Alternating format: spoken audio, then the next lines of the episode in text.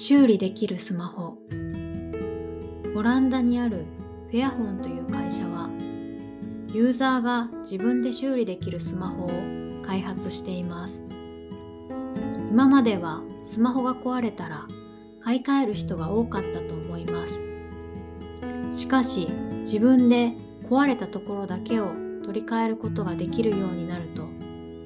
資源の無駄を最低限にすることができます。さらにこの会社のスマホは構造が簡単なので特別な知識がなくても自分で壊れたパーツを取り替えることができます。ちなみに最近アップルも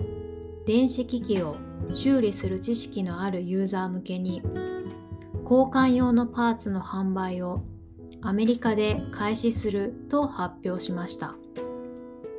私はスマホだけでなく他の電子機器も